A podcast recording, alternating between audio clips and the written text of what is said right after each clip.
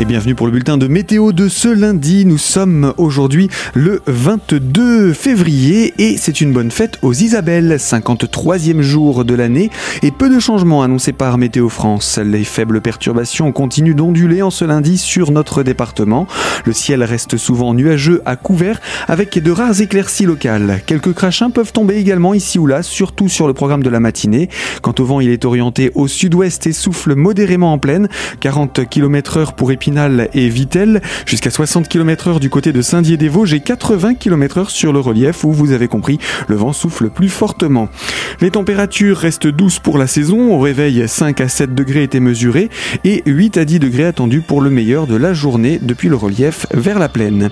Il pleut à nouveau modérément demain mardi avec le retour de la neige sur le relief, voire localement jusqu'en plaine en cours de soirée ou en début de nuit suivante. Retrouvez toute l'information météo sur notre site internet radiocristal.org.